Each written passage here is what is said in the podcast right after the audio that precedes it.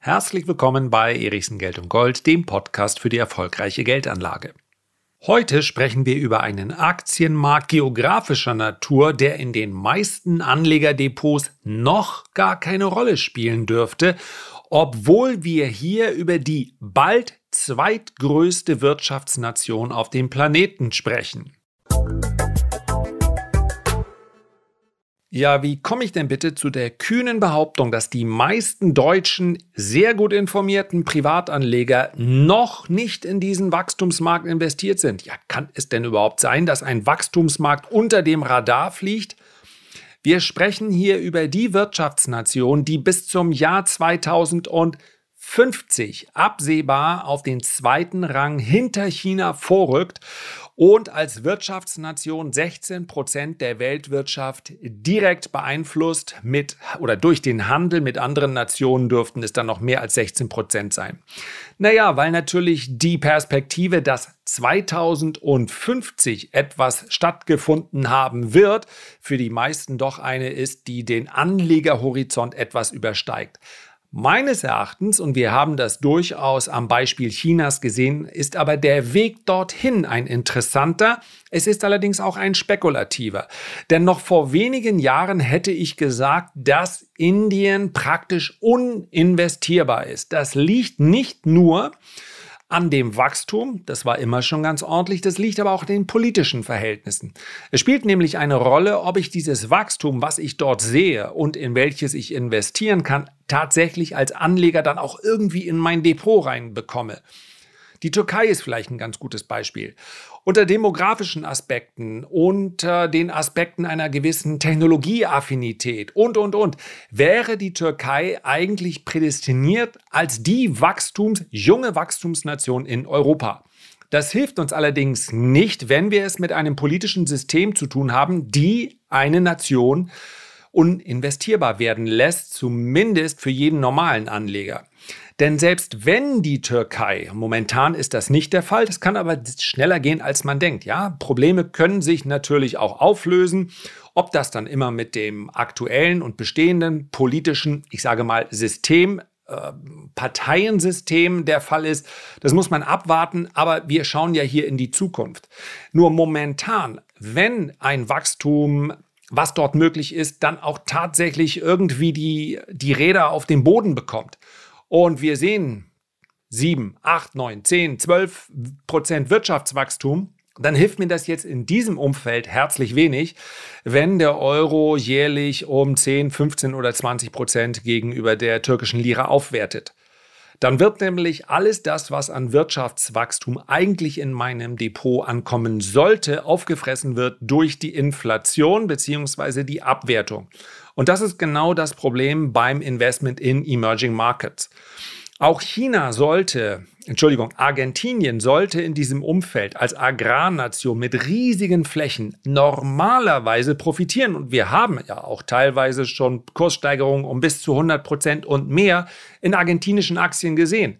Aber dennoch ist es natürlich ein Hochrisikomarkt aufgrund des politischen Umfeldes, welcher jederzeit dazu führen kann, dass wir es wieder mit einer Hyperinflation zu tun haben und schon sind alle Kursgewinne dahin. In Indien hat sich jetzt meines Erachtens die Lage so weit stabilisiert, dass wir durchaus über einen investierbaren, aber weiterhin spekulativen Markt sprechen. Was heißt das überhaupt spekulativ? Ja, es gibt viel Performance und Renditepotenzial. Das heißt aber eben auch, es ist kein Markt, den ich übergewichte. Ja, selbst im Vergleich mit China ist Indien hier noch spekulativ. Wer also sagt, nee, nee, nee, das ist also China, das ist mir alles viel zu riskant ja, der kann derzeit dort wahrscheinlich sogar ein politisch für uns kalkulierbares System vorfinden. Aber der sollte möglicherweise sich zumindest mental darauf vorbereiten, dass er hier mit einer erhöhten Volatilität rechnen muss. Ja, das ist Gerade wenn man sagt, so etwas ist Bestandteil entweder meines ETF-Sparplanes oder meines Aktienportfolios, das ist einfach ein Markt, in dem man dann möglicherweise mit einer Gewichtung von drei oder vier Prozent investiert, aber nicht sagt, ich schmeiße jetzt die Aktien alle raus und jetzt setze ich zu 30 oder 40 Prozent auf Indien. Das wäre viel zu viel, bitte aufpassen. Und ebenfalls wichtig, und das ist der eigentlich der entscheidende Disclaimer, ich bin bereits in Indien investiert. Mit den Lesern der Renditespezialisten haben wir vor, Gott, oh Gott, ich müsste jetzt lügen, zwölf Monaten, etwas weniger dürfte es sein, ein sehr, sehr großes indisches Unternehmen namens Reliance Industries gekauft, sind über 40, ja, ich glaube über 50 Prozent derzeit schon im Plus. Das ist keine Kaufempfehlung. So wie jede Aktie, über die ich hier spreche. Ich kann mit dem Risiko umgehen. Wir haben hier auch schon Teilgewinne realisiert. Und gerade in einem solchen Markt, der eignet sich nicht, um zu sagen, ich kaufe jetzt mal und dann halte ich für drei oder vier Wochen. Für drei oder vier Jahre trifft es dann schon eher. Wenn man sich mit dem aktiven Handel auskennt, dann ist es etwas anderes. Aber bitte nicht, ja, bitte nicht ohne irgendwelche Vorerfahrungen sagen, ich kaufe die Aktie jetzt mal. Ich habe die bei Podcast Erichsen gehört und äh, in drei Monaten werden die schon höher stehen. So ist es nicht gemeint. Es gibt im Übrigen auch nicht nur die Möglichkeit, in Form von Einzelaktien in den indischen Markt zu investieren, sondern selbstverständlich auch in Form von ETFs. Dort ist das Risiko geringer. Es geht mir hier aber nicht um Empfehlungen. Achtung, Vorsicht muss ich einfach immer mit dazu sagen, gerade weil ich ja investiert bin, kann es ja durchaus sein, dass mein Standpunkt, das ist sowieso schon immer eine besondere Herausforderung, eben einer ist, der um Objektivität bemüht ist. Aber am Ende des Tages ist es mein subjektiver Standpunkt, also das Ergebnis meiner Analysen und Recherchen. Und jetzt möchte ich gerne sieben, beziehungsweise fangen wir mal an mit sechs Punkten, die für ein Investment in Indien sprechen. Und wie gewohnt, immer mit vollständiger Quellenangabe. Ich habe nämlich einen Artikel hier vom Business Insider vor mir, der es ganz gut zusammenfasst. Und wenn es einer kurz und knapp zusammenfasst, dann macht er sich schon mal Arbeit, die ich mir sparen kann und die er auch Der eine oder andere wird grinsen, wenn er an die YouTube-Videos denkt. Das ist kurz und knapp zusammenfassen, ist jetzt ja auch nicht einer meiner Kernkompetenzen. Also übernehme ich das gerne und lese daher die für mich wirklich sehr wichtigen sechs Punkte vor. Man muss mich sich mit seinen Investments wohlfühlen und das kann man nur, wenn man weiß, worum es überhaupt geht. Wir sprechen also zuerst mal über die Bevölkerungszahl. Ganz enorm wichtig. Ray Dalio hat es in vielen Texten beschrieben. Als Nation bist du letztlich limitiert im Wachstum, wenn deine Gesellschaft altert. Das gilt auch für sehr stark äh, tech-affine Gesellschaften. Ja, selbst in Singapur spielt es eine Rolle, wie jung oder alt die Gesellschaft ist.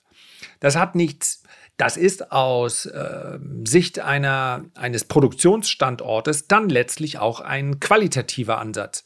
Und das ist im Übrigen auch genau der Grund, warum es bereits sicher ist, dass China, obwohl sie eine, eine Gesellschaft hat, die momentan jünger ist als die vieler anderer Industriestaaten, aber ähnliche Probleme bekommen wird. Das ist auch der Grund, warum Indien mittelfristig meines Erachtens sogar interessanter ist als China.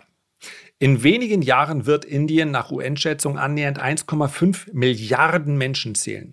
Es wird China bei der Bevölkerungsanzahl damit ein- und überholen und nicht nur zur größten Nation der Erde aufsteigen, sondern zum größten Volk der Menschheitsgeschichte. Aktuell liegt das Bevölkerungswachstum in Indien bei ungefähr 15 Millionen im Jahr, gut 40.000 am Tag. Alle zwei, Wahnsinn, oder wenn man sich überlegt, in ein paar Jahren sind dann ja, das Bevölkerungswachstum auf Sicht von fünf Jahren ist dann größer als die äh, Gesamteinwohnerzahl Deutschlands. Wahnsinn. Alle zwei Wochen kommt südlich des Himalayas also plakativ formuliert ein Bremen, Dresden oder Hannover hinzu. Die Vereinten Nationen prognostizieren, dass Indien zur Mitte des 21. Jahrhunderts auf 1,65 bis 1,7 Milliarden Einwohner kommen wird. Es wäre dann also fast so bevölkerungsreich wie China und die USA zusammen. So, Indien ist auf Dollarbasis schon heute die fünftgrößte Volkswirtschaft der Welt, hinter China, den USA, Japan und Deutschland. Dafür ist es, finde ich, relativ selten besprochen worden bisher. Aber ich sag's euch, jetzt geht der Hype los. Ericsson hat den Hype um Indien losgetreten. We will see. Ja, rund 300 Millionen Inder sprechen Englisch. ebenfalls ein ganz großer Standortvorteil, insbesondere im Vergleich mit China. Der beeindruckendsten wirtschaftlichen Erfolgsstory der vergangenen Jahrzehnte weist die Republik Indien zwei entscheidende Standortvorteile auf. Zum einen ist das Land seit der Unabhängigkeitserklärung 1947 eine stabile Demokratie. Die Regierungen in der Hauptstadt Neu-Delhi und in den Bundesstaaten und Territorien sind auf eine Weise im Wahlvolk und Gesellschaft verankert und legitimiert, von der das kommunistische Regime in Peking, mit seinen Modellen des autoritären Staatskapitalismus nur träumen kann. Zum anderen sprechen ungefähr 300 Millionen Inder Englisch. Und das ist derzeit durchaus ein Vorteil und wird ein wachsender Vorteil sein, wobei das in China mittlerweile auch äh, selbstverständlich sehr präsent ist und es gibt auch Chinesen. Ja, ich glaube, dass die, dass die das Problem der Sprachbarriere in den nächsten Jahren ganz sicher aber bis zum Jahr 2050 auch kein großes mehr sein wird, weil einfach die Software derart schnell und derart gut ist. Und wir dürfen auch nicht vergessen, dass die der autoritäre Staatskapitalismus für China nun alles andere als ein Nachteil war in den letzten 20 Jahren. Ja, der Aufstieg war auch deshalb möglich, weil natürlich von einem zentralen Ort aus die Geschicke zu leiten ist manchmal auch, auch wenn es sich hart anhört, viel einfacher als in einer Demokratie Prozesse miteinander abzustimmen. Also das würde ich nicht nur als Malus betrachten, aber für jemanden, der investiert, ist das natürlich durchaus etwas, was er in die Waagschale werfen kann als Argumentation pro Investment. In keinem anderen Land gibt es so viele börsennotierte Unternehmen. Viele indische Konzerne spielen schon heute in der globalen Oberliga. Indien zählt mehr börsennotierte Unternehmen als jedes andere Land der Welt. Hätte man auch nicht gedacht, oder? Nach Angaben der World Federation of Exchanges, einem globalen Börsenverband, sind rund 5000 Aktiengesellschaften an der Bombay Stock Exchange in Mumbai notiert. Die New York Stock Exchange kommt laut VFE auf ungefähr 2300 Unternehmen, die amerikanische Technologiebörse Nasdaq auf rund 3000, die deutsche, nur, deutsche Börse nur auf einige hundert. Die Reliance-Gruppe, und dieses Unternehmen habe ich ja eben schon genannt, ist eine, die hinsichtlich Größe, Umsatz und auch Diversifizierung fast schon so etwas ist wie ein kleiner Fonds. Aber mir ist es extrem wichtig, dass man es dennoch als eine Spekulation, als ein riskantes Investment betrachtet. Ja? Deswegen gerade wenn ich so ein Unternehmen zweimal nennen muss, weil es nun mal hier auch nochmal explizit genannt wird, dann habe ich die Sorge manchmal, dass irgendjemand einfach auf den Kaufknopf drückt. Bitte schaut euch an, wenn ihr so etwas kaufen möchtet, wie war der Schlusskurs in, äh, an der Börse in Indien und dann bezahlt bitte keine großen Aufschläge und überlegt es euch sowieso, ich würde die Aktie auf diesem Niveau jetzt nicht kaufen. Ich warte auf, gerade bei solchen langfristigen Geschichten, gerne auf Korrekturen und die gab es so richtig in den ähm, indischen Aktienmärkten oder im indischen Aktienmarkt bisher nicht. Vor allem ein, ich lese nochmal vor, in Mumbai beheimatetes Konglomerat dominiert dabei aktuell die Schlagzeilen. Reliance Industries. Ursprünglich ein Öl- und Chemiegigant hat äh, Reliance Industries seit 2016 mit der neu gegründeten Tochter äh, Geo den indischen Telekommunikationsmarkt auf den Markt gestellt und ist in nur drei Jahren zum Marktführer mit aktuell etwa sieben, nein, Entschuldigung, 400 Millionen Smartphone- und Handykunden geschafft. Die Reliance-Gruppe mit ihrem Chef und Großaktionär Mukesh Ambani ist darüber hinaus der größte Einzelhändler zwischen Kaschmir im Norden und Kerala im Süden und damit für Anleger eine Art Stellvertreteraktie für den indischen Wirtschaftsraum. Das ist auch genau der Grund, warum ich die Aktie vor ja, etwas weniger als einem Jahr gemeinsam mit den Lesern der Renditespezialisten gekauft habe. Am Ende des Tages brauchst du in einem spekulativen Markt nicht nochmal die High-Risk-Werte, sondern Beteiligungsgesellschaften sind oft ein guter erster Einstieg. Die Pharmakonzerte Sun, Cipla und Glenmark gelten mittlerweile als Apotheke der Welt. Die Liste indischer Blutchips ist indes lang. Die Tata-Gruppe kennen wahrscheinlich viele, ein weiteres Konglomerat aus Mumbai, ist ähnlich breit aufgestellt wie Reliance und sorgte schon vor Jahren mit Übernahmen britischer Unternehmen wie Jaguar Land Rover durch Tata Motors und äh, Titley, Titley Tea, Tetley Tea heißen die so, Tata Global Beverages, heute Tata Consumer Products, früher Furore.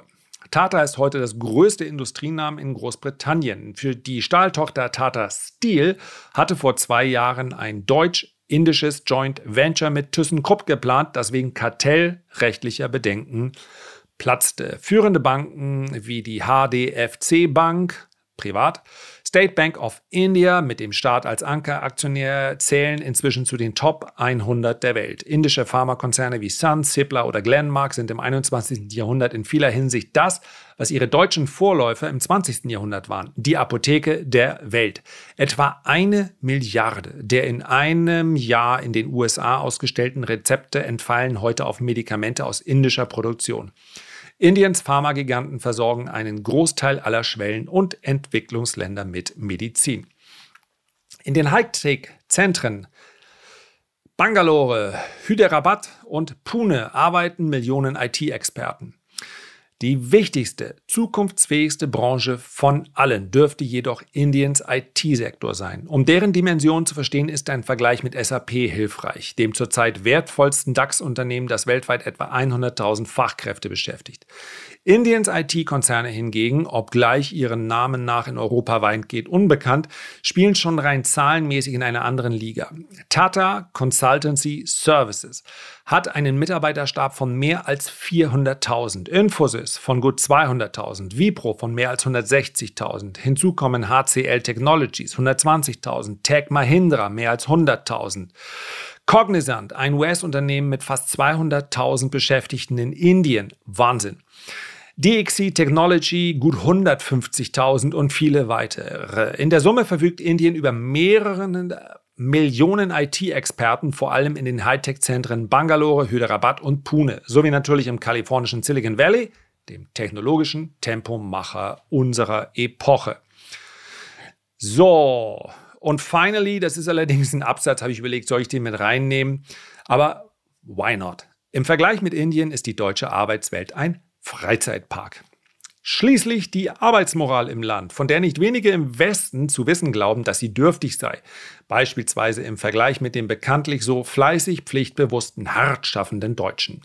Da dies ein heikles Thema ist, sei hier eine denkbar seriöse Quelle zitiert, nämlich Mohandas Mahatma Gandhi, der vor gut 100 Jahren schrieb, man wirft uns vor, wir seien ein faules Volk, die Europäer dagegen seien sehr fleißig und unternehmerisch. Solche dümmlichen Klischees auswärtiger Beobachter sind unbeschwert von jeder Sachkenntnis. So untersuchte die Schweizer Großbank UBS in einer Studie die durchschnittliche Jahresarbeitszeit in 77 Großstädten weltweit. 2018 war das übrigens. Mumbai, Indiens Wirtschaftshauptstadt an der Westküste, belegte daran mit 3315 Arbeitsstunden Platz 1. Neu-Delhi, 2511 Stunden Platz 4. Weltmetropolen wie New York, Shanghai und Tokio folgten weit abgeschlagen. Man ahnt es fast, was jetzt kommt. In deutschen Großstädten ermittelte UBS wiederum Werte zwischen 1770 und 1830 Stunden jährlich. Diese Schätzung liegt möglicherweise aber zu hoch. Die OECD ging etwa davon aus, dass die durchschnittliche Arbeitszeit von Angestellten und Selbstständigen in Deutschland im Jahr 2017 nur bei 1356 Stunden lag. Kurz, im Vergleich mit Indien ist die deutsche Arbeitswelt ein Freizeitpark. In der arbeiten etwa doppelt so viel wie Deutsche bei in der Regel erheblich niedrigeren Realeinkommen. Ein Fall von Faulheit und dürftigem Arbeitsethos also? Absolut aber nicht von Faulheit in Indien. Das würde ich alles mal in Anführungszeichen setzen, denn letztlich muss natürlich sich eine Gesellschaft auch weiterentwickeln und sich nur darüber zu definieren, wer am meisten arbeitet, ist meines Erachtens nicht geeignet, um Fortschritt zu beschreiben, aber es zeigt natürlich, in welcher Phase in welchem Entwicklungsschritt sich ein Land befindet. Und in Indien, das gehört natürlich auch zur Wahrheit, arbeiten auch deswegen Menschen so unglaublich viel, weil dort so viel produziert wird, was hier im Westen ankommt. Und wie sie arbeiten, ist ganz sicherlich etwas, was äh, an separater Stelle zu besprechen ist. Ja. Das sind aber alles Themen, die natürlich zu einem vollständigen Investment mit dazugehören. Und gerade auch muss man von deutschen Handelspartnern dann erwarten, dass sie genau anschauen, wer arbeitet denn da in den äh, Fabriken. Aber in diesem äh, Podcast beziehungsweise in der heutigen Folge würde das jetzt zu weit führen. Also, Indien statt China. Ihr kennt meinen Ansatz dazu und meine Einstellung. Wenn, dann eher Indien und China, zumindest für den Investor, der sagt, ja, Etwas mehr Risiko nehme ich gerne in Kauf, um eine überdurchschnittliche Rendite zu erzielen und das Ganze langfristig. Herzlichen Dank für deine Aufmerksamkeit. Ich freue mich, wenn wir uns beim nächsten Mal gesund und munter wiederhören. Bis dahin sende ich dir herzliche Grüße, dein Lars.